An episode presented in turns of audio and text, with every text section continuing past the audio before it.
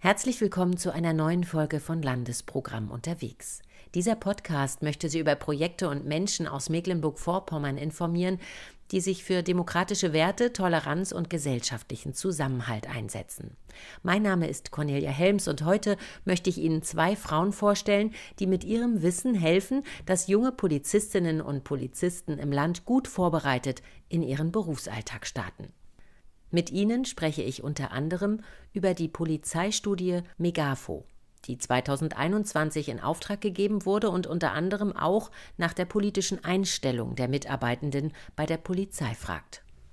In welchem Spannungsfeld sich Polizeibeamtinnen und Beamten derzeit befinden, was diese Megafo-Studie daran verbessern will und wie dabei zivilgesellschaftliche Akteure und Projekte helfen wollen, darum geht es in den folgenden 30 Minuten. Und sie lernen einen Mitarbeiter von Preradex kennen, einem Präventionsprogramm in Mecklenburg-Vorpommern, das Häftlingen in Justizvollzugsanstalten helfen will, auszusteigen aus der Spirale von Radikalisierung und Extremismus. Mit Sicherheit heißt unsere neue Folge, die Zusammenarbeit zwischen Polizei und Zivilgesellschaft ist auch ein neuer Schwerpunkt im Rahmen des Bundesprogramms Demokratie leben in diesem und im nächsten Jahr. Ich habe Maria Luisa Wassmann gebeten, sich kurz vorzustellen und gefragt, worum es dabei genau geht.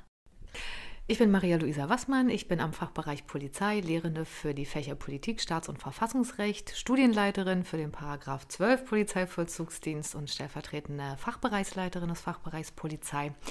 Und ähm, wir sind natürlich seit vielen Jahren bestrebt, den Bereich der politischen Bildung ähm, weiter auszubauen und zu stärken. Und in dem Zusammenhang haben wir also seit vielen Jahren eine Kooperation mit äh, ja, zivilgesellschaftlichen Akteuren, insbesondere im Rahmen des Fachtag Radikals wo Frau Dr. Melzer äh, gleich noch näher zu ausführen wird.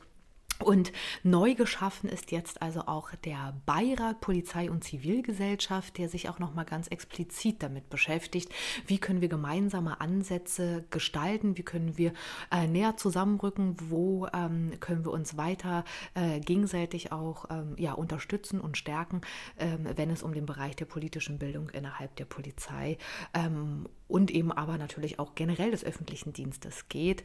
Ähm, und wir als Fachbereich Polizei sind natürlich ähm, ja, sehr, äh, sehr fokussiert, ähm, auch hier ähm, das weiter voranzubringen. Können Sie das vielleicht auch ein bisschen konkretisieren? Was wollen Sie konkret für Ihre Studierenden und Ihre Auszubildenden? Und was ist der Mehrwert, den Sie sich dabei erhoffen? Das hat natürlich äh, eher den interdisziplinären Charakter. Wir schauen hier aus dem Bereich der Sicherheitsbehörden, aus dem Bereich des öffentlichen Dienstes, sind aber natürlich ähm, nicht nur daran interessiert, sondern benötigen auch Expertise von außen, um uns immer wieder natürlich auch ähm, zur Disposition zu stellen und immer wieder auch äh, zu schauen, wo gibt es äh, beispielsweise gesellschaftliche Entwicklungen, wo die wir ähm, so aus dieser Perspektive noch nicht gesehen haben. Also wenn wir uns zum Beispiel Bidaya anschauen, also wenn es um religiös begründeten Extremismus geht, um Beratung, um Beratungsstellen, um Pre-Radex, die also im Haftkontext tätig sind oder ähm, eben auch DIA, die sich also mit Antisemitismus beschäftigen.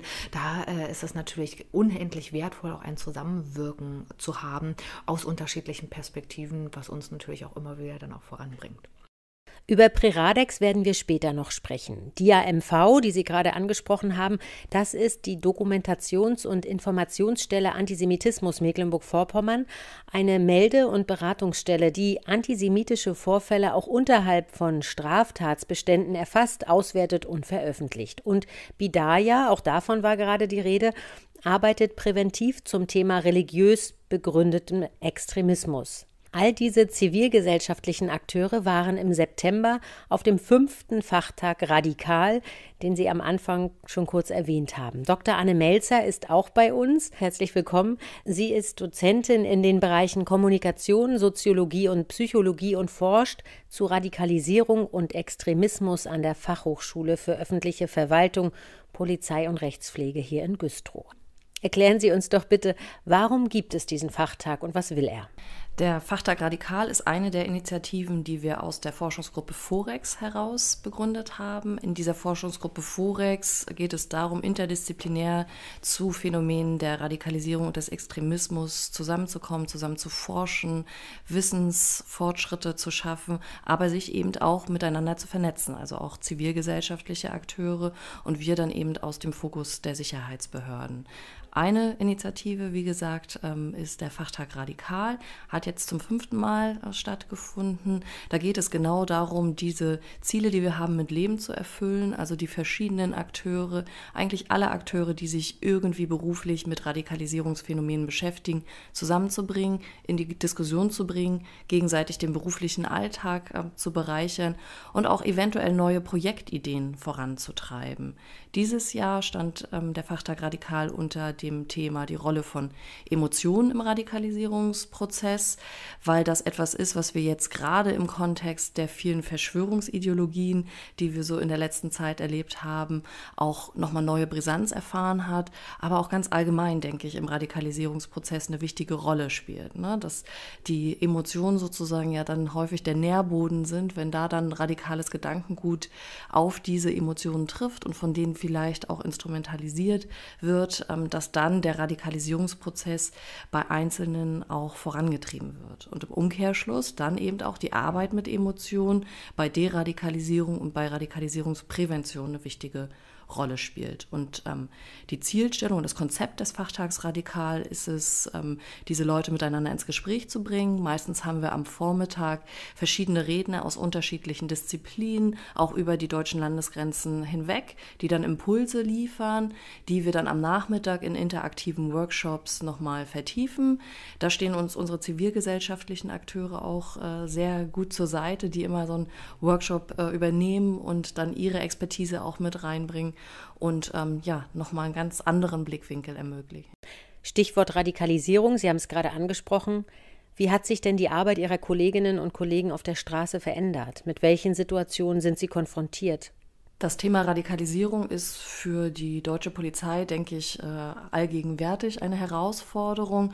Wenn wir uns die Extremsituationen in den letzten Jahren angucken, ähm, die Corona-Protestwellen, dann äh, natürlich die Auseinandersetzung mit dem äh, Krieg in der Ukraine, dann sind da doch die Emotionen in der Bevölkerung auch schon hochgekocht. Ähm, wir können mit der Studienlage auch belegen, wie sich Gewalt gegen ähm, beispielsweise Polizeivollzugsbeamte steigt steigert, aber natürlich dann auch häufig der ähm, Polizist, die Polizistin als Vermittler dann in solchen Rollen. Also das Wissen ist total wichtig und auch ein wichtiger Schlüssel, dass man weiß in den einzelnen Gruppierungen, was sind da denn so die Hintergründe, wer sind die wichtigen Akteure, auf welche Gefahren müssen wir uns einstellen, um natürlich auch als Polizistinnen ähm, sich selbst zu schützen, aber auch die anderen Bürger zu schützen. Und deswegen hat äh, dieses Thema ja auch in ähm, den Ausbildungs- und Studienkatalog bei uns an der Fachhochschule mittlerweile eine wichtige Rolle eingenommen. Aber natürlich dann auch ähm, zu gucken, wie kann man sich selbst schützen. Also auch nach innen das Thema Radikalisierungsprävention, ein äh, ständiges Leben in Gefahrengemeinschaften und Ausnahmesituationen. Das ist menschlich belastend ähm, und auch das hat sich ja die Megafo-Studie beispielsweise angeguckt, ähm, wie denn da so die Lage innerhalb der Polizei ist. Da müssen wir vielleicht noch mal ein bisschen ausholen und das erklären. Hintergrund dieser Studie war nämlich eine Rassismusdebatte in Deutschland, die jetzt gut drei Jahre zurückliegt. Wenn Menschen nämlich aufgrund ihrer Hautfarbe ins Visier der Polizei geraten und zum Beispiel auf der Straße ohne konkreten Anlass kontrolliert werden, nennt sich das Racial Profiling. Die Europäische Kommission gegen Rassismus und Intoleranz assistierte im März 2020, in Deutschland gebe es starke Indizien für ein ausgeprägtes Racial Profiling. Der damalige Bundesinnenminister Horst Seehofer, CSU, lehnte es damals ab, eine Rassismusstudie zu beauftragen und wehrte sich gegen einen Generalverdacht gegenüber der Polizei.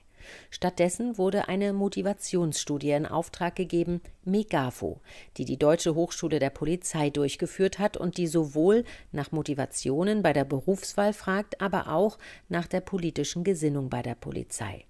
Frau Wassmann, können Sie uns diese Studie ein bisschen genauer erklären? Also Megafo meint Motivation, Einstellung und Gewalt im Alltag von Polizeivollzugsbeamtinnen und Polizeivollzugsbeamten.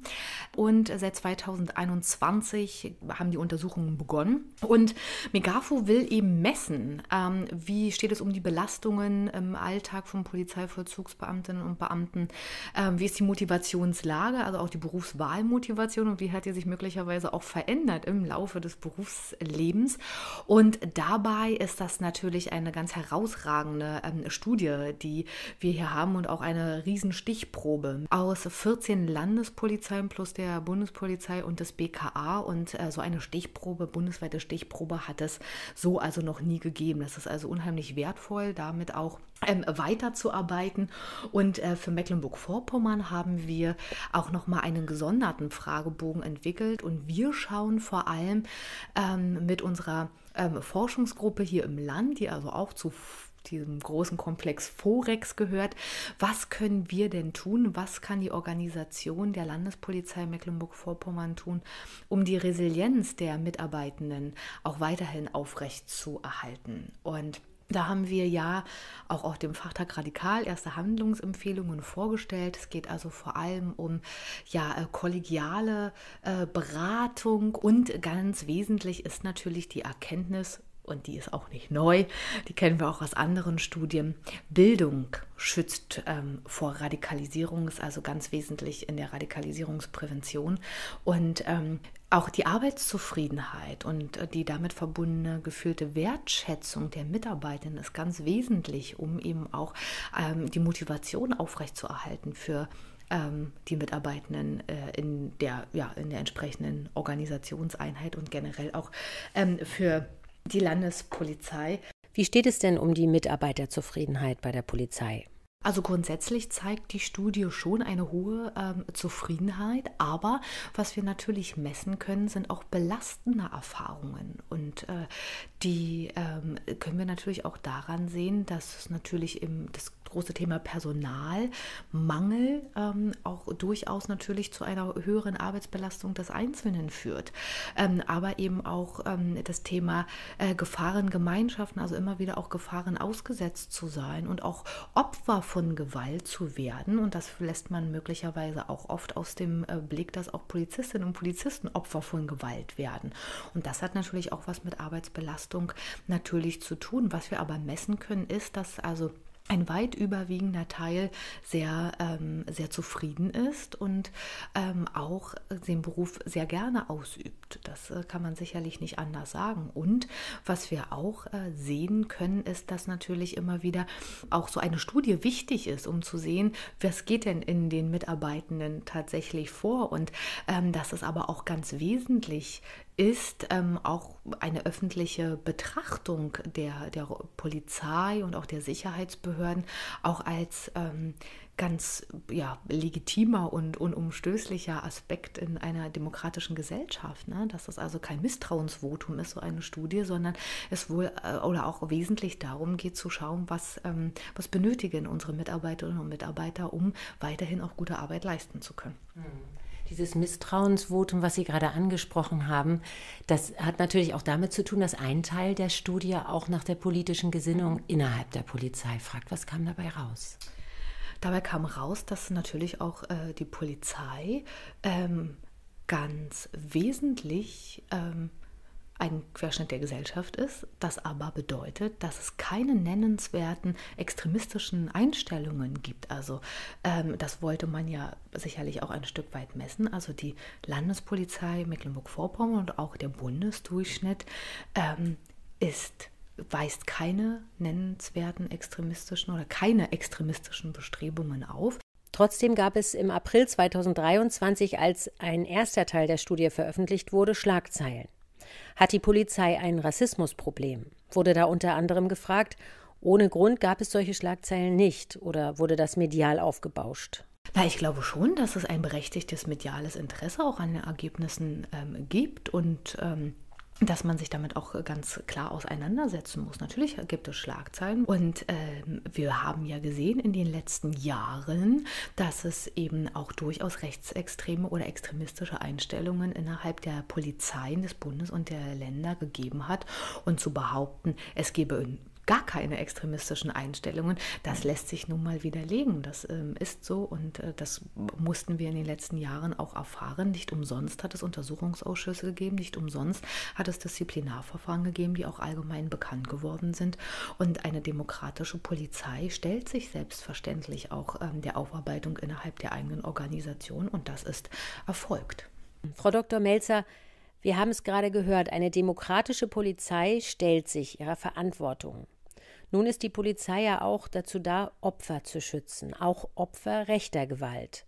Wie wichtig ist dabei die Zusammenarbeit zwischen Polizei und Zivilgesellschaft, um nicht demokratische Tendenzen vorzubeugen, um auch schon jungen Polizistinnen und Polizisten die Werte der Demokratie zu vermitteln, dass es im besten Fall gar nicht erst zu Radikalisierung innerhalb der Polizei kommt?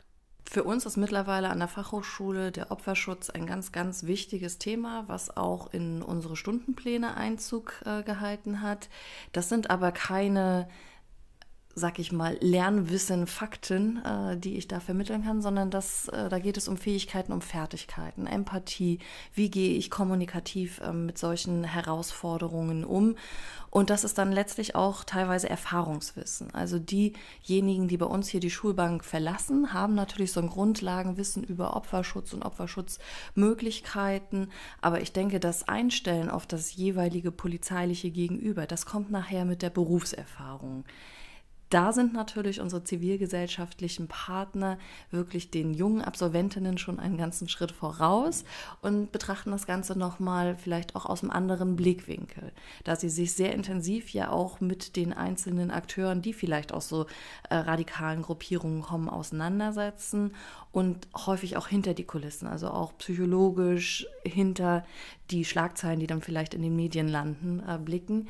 Und da denke ich, können sowohl viele Methoden noch Einzug äh, halten. Also es ist immer ganz spannend zu gucken, ähm, was unsere äh, Kooperationspartner Jam, Bidaya, Preradex beispielsweise, was die so an Methodiken auch mitbringen äh, zum Fachtag Radikal, um dann beispielsweise mit Lebenslaufarbeit ähm, zu arbeiten. Jetzt hatten wir einen großen Fokus auch auf äh, Betz Haftar.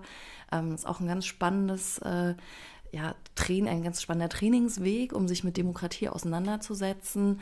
Und das bereichert natürlich unseren Unterricht äh, und später dann in der Kooperation beispielsweise auf solchen Fachtagen auch so das, die Erfahrungswelt äh, der angehenden Polizistinnen. Und ich denke, da bringt der Austausch von Erfahrungswissen, das gemeinsame Arbeiten vielleicht auch an Fällen wirklich nochmal ganz viel, was so den Perspektivwechsel angeht. Preradex ist ein solches zivilgesellschaftliches Projekt, das mit der FH in Güstrow zusammenarbeitet. Ich konnte mit einem Mitarbeiter sprechen, der mich aber gebeten hat, seinen realen Namen nicht zu nennen. Daher nenne ich ihn jetzt einfach mal Peter Müller. Herr Müller, herzlich willkommen. Vielleicht erklären Sie uns, warum ist es nötig, dass Sie anonym bleiben? Ich arbeite bei einem Angebot namens Preradex. Äh, das bedeutet Prävention von Radikalisierung, Distanzierung vom Extremismus mein Team und ich, wir arbeiten mit Straffälligen in ganz Mecklenburg-Vorpommern, in den JVA und in den Dienststellen der Bewährungshilfe. Und wir haben es dort mit Menschen zu tun, die entweder dabei sind, sich in eine Szene, sprich Rechtsextremismus oder religiös begründeter Extremismus zu entwickeln oder die dort bereits drin sind und die dort raus möchten, im besten Falle. Und gerade eben in diesem Arbeitsfeld ist es wichtig, äh, dass vielleicht die Klienten, die nicht immer ganz ausstiegswillig sind, nicht gleich alles über einen wissen. Hm, das kann ich verstehen. Können Sie uns kurz noch zu Preradex ein bisschen was mehr mhm. erzählen? Das äh, ist eine, ein Projekt, was es nur in Mecklenburg gibt, oder? Also in dieser Form gibt es das nur in Mecklenburg-Vorpommern. Es ist entstanden aus äh, Demokratie Leben, einem Bundesprogramm mit Co-Förderung des Justizministeriums Mecklenburg-Vorpommern es gibt vergleichbare Projekte im ganzen Bundesgebiet, die äh, etwas Ähnliches machen, aber mit anderen Formen von Zugängen. Bei uns ist die Ausgestaltung so, dass wir Beratungen anbieten, Einzelberatungen für Klienten äh, und dass wir Anti-Aggressivitätstrainings anbieten, welche wir durchführen, derzeit in einer JVA hier in Mecklenburg-Vorpommern. Mhm. Und das heißt, Sie möchten Menschen ermutigen, auszusteigen aus Situationen oder müssen die Menschen von sich aus kommen? wir, wir möchten sie ermutigen, aber wo kein Wille ist, da ist auch kein Vorankommen. Also der Einstieg geschieht meistens über das Thema Gewalt, Gewalt, äh, Karrieren, Gewaltverläufe. Äh, wir lernen die Klienten kennen, wir lernen Dinge aus ihrer Vergangenheit, aus ihrer Kindheit kennen. Und irgendwann kommt man auf dieses Thema, sag mal, mit wem hast du zu tun, mit wem verkehrst du, möchtest du noch weiter mit diesen Menschen zusammen sein? Oft sind es nicht nur die Inhaftierten selbst, die leiden, sondern noch viel, viel schlimmer eigentlich die Familien, die dann einige Jahre beispielsweise ohne Vater aufwachsen müssen. Und das erzeugt tatsächlich so eine Geburt eines Kindes, erzeugt bei vielen Menschen ein Umdenken und ein Nachdenken darüber, ob der bisherige Lebensverlauf wirklich so gut war und ob vielleicht etwas geändert werden kann. Was, was können Sie diesen Menschen dann anbieten? Ich kann Ihnen anbieten, dass wir zum einen eine biografische Aufarbeitung machen. Wir machen gerade im Gruppenkontext auch eine Straftataufarbeitung, eine konfrontative Straftataufarbeitung, in der es darum geht, eigene Verantwortlichkeiten zu klären. Warum ist denn das so gekommen? Jeder Mensch, der, der Gewalt verübt hat, bestimmte sogenannte Neutralisierungstechniken, sich selbst davon freizusprechen. Warum denn gerade es zu dieser Gewalttat gekommen ist und warum ich vielleicht dort keine Verantwortung für trage. Und das gilt es zu entlüften und im Anschluss auch Rückfallvermeidungsstrategien zu finden. Also mit welchen Personen möchtest du dich noch in Zukunft treffen? Welche Personen tun dir gut? Welche Personen tun dir vielleicht auch nicht gut? Und wie kannst du dich von diesen Menschen loslösen? Und da sind die Prozesse ganz, ganz offen. Es gibt Menschen, die wollen ihr komplettes soziales Umfeld wechseln, die ziehen dann auch wirklich um. Oder es gibt natürlich aber auch Menschen, die wollen eben weil vielleicht auch Kinder hier wohnen, äh, in der Region auch bleiben. Und da ist es dann auch nochmal eine Frage, wie kriegt man das hin, dass solche Beziehungen, Freundschaften, die wirklich irgendwo in die Szene hineinragen, dass die, sage ich mal, sich ausschleichen. Wenn Sie mit solcher Klientel zu tun haben, kann man eigentlich pauschal sagen, warum Menschen sich radikalisieren? Also oft haben wir es mit Menschen zu tun, die viele Brüche in ihrer Biografie haben. Also Brüche von Heimaufenthalten, Pflegefamilien, ähm, ganz schlimmen Kind, ganz, ganz schlimmen Kindheitserfahrungen. Und Menschen sind äh, Gruppentiere, sage ich mal. Oder Menschen leben in Gruppen und Menschen streben nach Akzeptanz in Gruppen.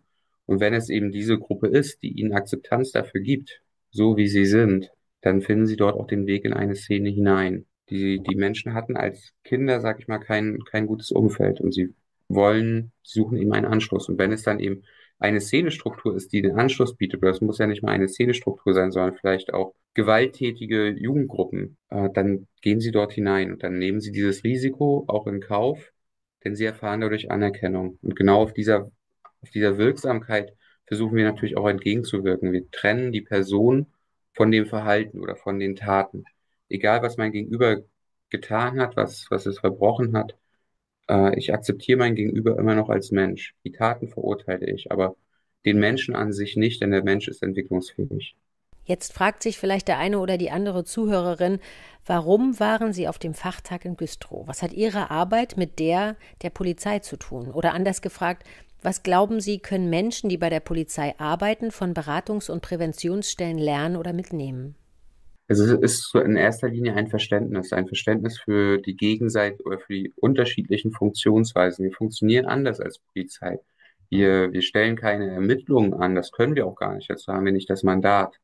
Aber wir gehen mit einem verständnisvollen Zugang da rein. Und bevor eine Person, sag ich mal, zehnmal bei der Polizei vorstellig wird, ist es vielleicht ganz schön, wenn irgendwo ein Cut da reinkommt und wir da reinkommen, um ihm Gewaltkarrieren zu verhindern. Polizei ist ja nicht mehr Ermittlungsarbeit, sondern Polizei wirkt ja auch präventiv. Und gerade, gerade solche Bestrafungen oder gerade das, was das Justizsystem macht, ist ja nicht nur auf Strafe aus, sondern auch auf Resozialisierung. Und da versuchen wir die Tür zu öffnen.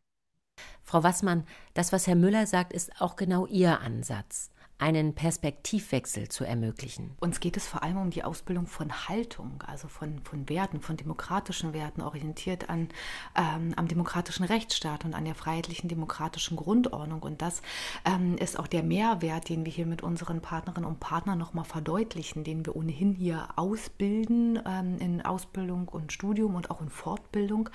Und wir müssen uns natürlich vor Augen halten, dass ähm, Polizistinnen und Polizisten der sichtbarste Ausdruck des demokratischen Rechts Rechtsstaates sind und dessen sind sie sich und äh, auch bewusst, wenn sie hier rausgehen und auch ihrer Rolle und Verantwortung. Und wenn Polizistinnen und Polizisten also nicht die Werte des demokratischen Rechtsstaates leben, ähm, wer denn dann? Und ähm, uns ist auch ganz wichtig, immer wieder zu vermitteln, dass ähm, jeder auf den sie treffen, ähm, das sogenannte polizeiliche Gegenüber, ähm, egal was ist, ist und bleibt immer Mensch. Und sie, wem begegnen Polizistinnen und Polizisten denn? In der Regel kommen sie dann, wenn Menschen in Ausnahmesituationen und Notsituationen sind. Und damit muss man auch erst einmal umgehen oder lernen, umzugehen, dass man mit marginalisierten Bevölkerungsgruppen zu tun hat und dass das manchmal eben Aspekte sind, die man sich privat nie ausgesucht hätte, diesen zu begegnen. Und da müssen junge Leute auch erst reinwachsen. Und dazu brauchen sie ein gutes Wertekonstrukt und Werte Gerüst, ähm, was sie hier natürlich erwerben und was aber auch in einer weiteren Folge im beruflichen Alltag auch immer wieder ähm, nach, nachbearbeitet äh, werden muss. Im Rahmen des Bundesprogramms Demokratie leben hat die Landeskoordinierungsstelle für Demokratie und Toleranz in der Landeszentrale für politische Bildung begleitend einen Projektbeirat eingerichtet. Was will dieser Projektrat? Was ist sein Ziel?